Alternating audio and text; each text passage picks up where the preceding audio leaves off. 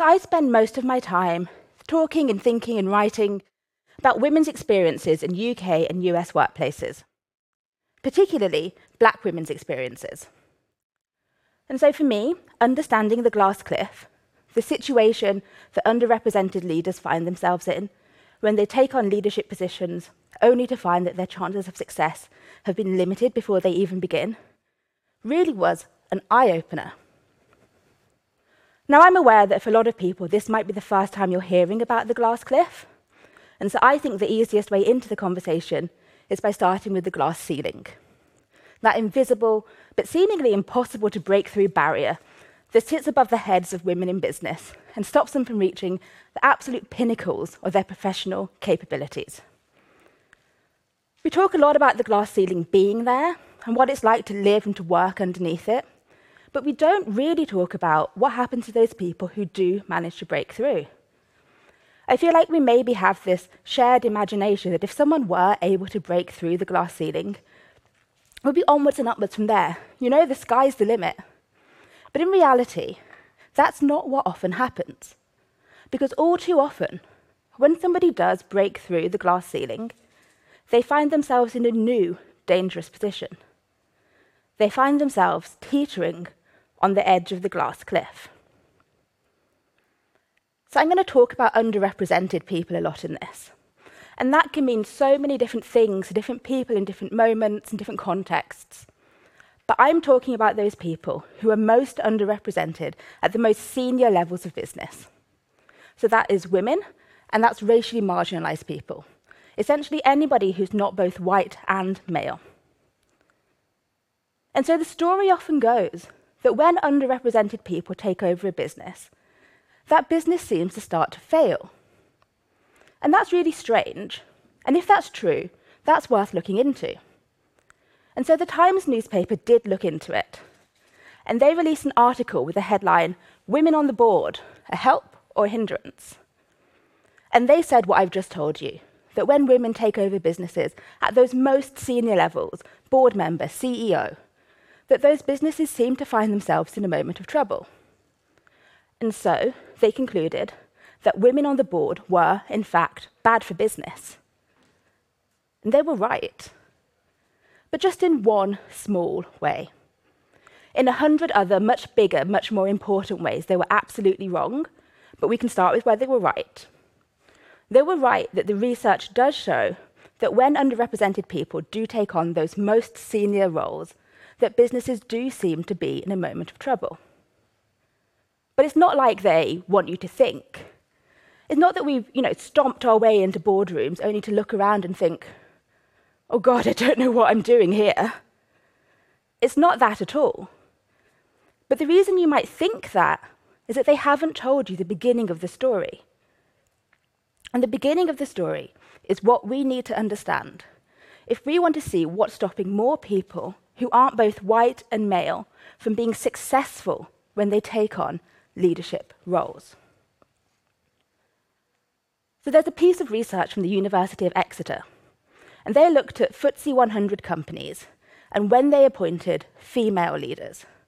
Those businesses were much more likely than average to have already been in a consistent period of five months of poor performance.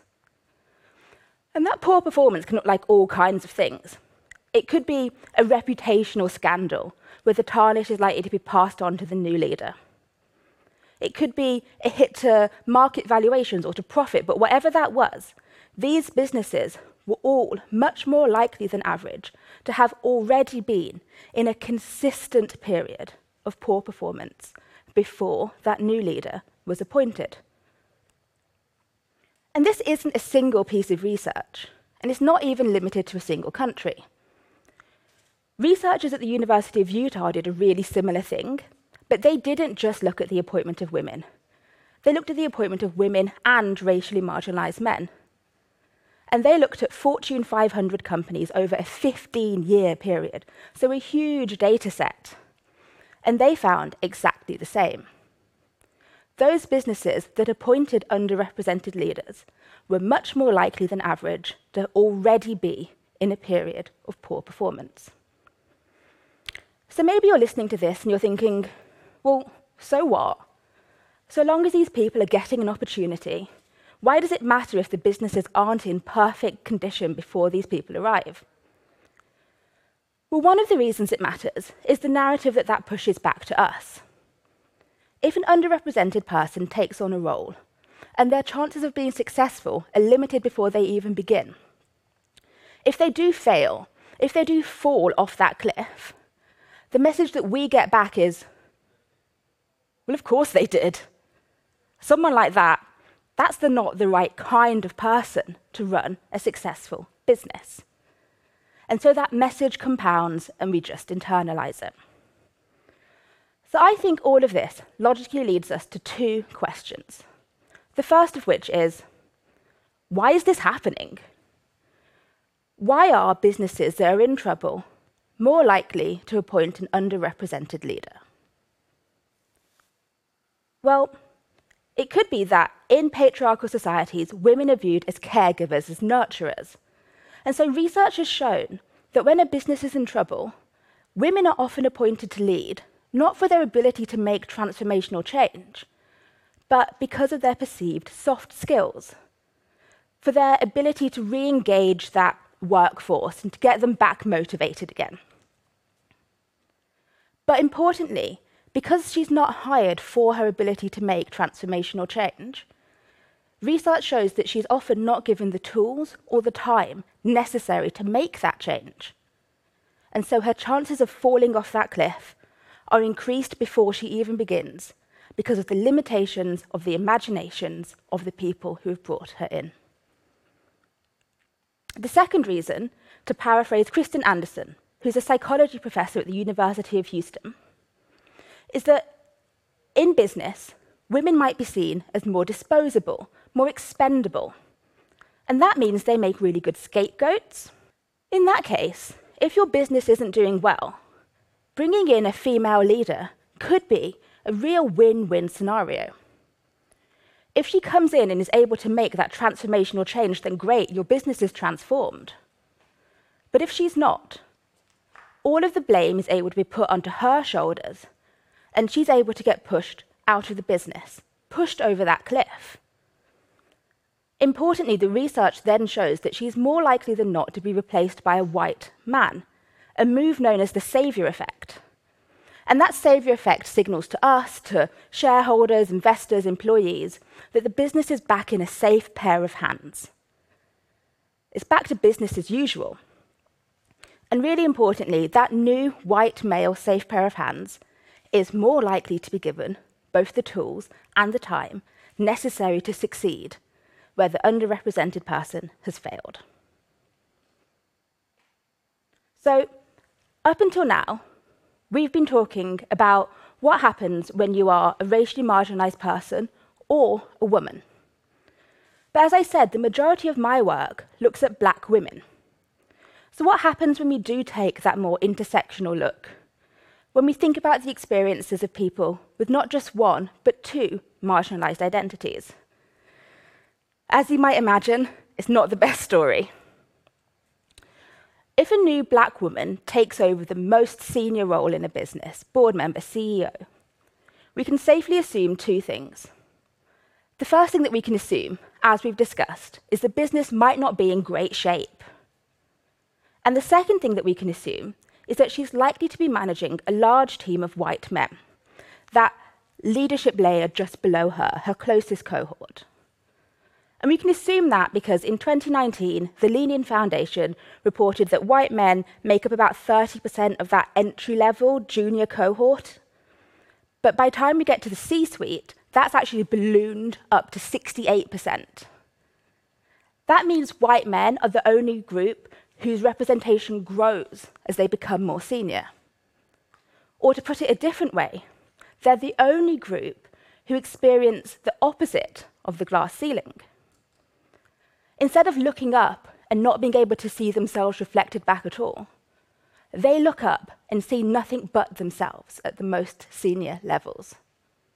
That is, of course, until they don't, until they have a new boss who's somebody like a black woman. And the reason this matters is there's research from the University of Texas and the University of Michigan. And they looked at what happens to that group of men who are so used to seeing themselves directly mirrored back when they get a new boss who doesn't mirror both their whiteness and their maleness. And what they found was amazing.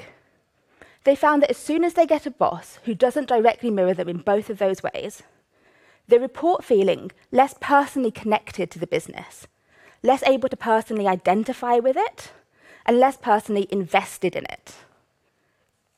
And that means that their work performance suffered. They did worse at their jobs. Now, if a business is already in trouble, even the greatest leader is not going to solve it single handedly. She needs her team, particularly her senior team. And so, if they've stopped doing their jobs properly, all they're doing is continuing to push her towards the edge of that cliff. The second thing that same piece of research found was that they stopped doing a really important part of any manager's job. That's managing their teams.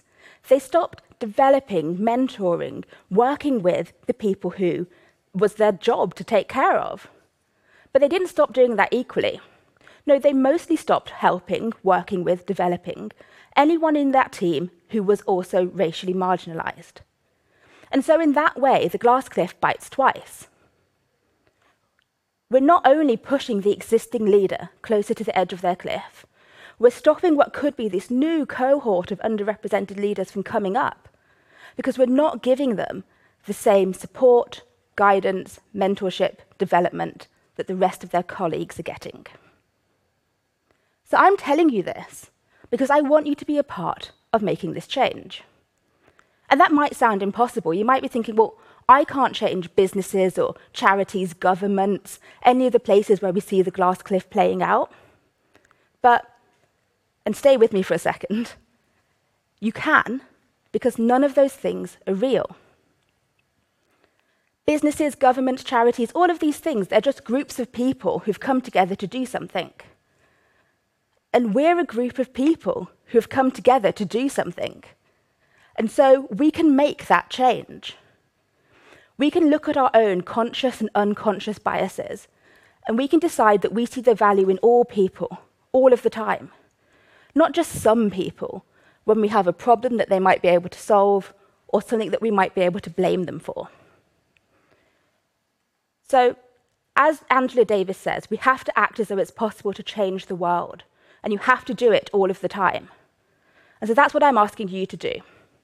I'm asking you to look at yourself and to decide that you are not going to be part of pushing anybody else closer towards the edge of their own cliff. And I want you to know that I'm going to be right alongside you, trying to do the same.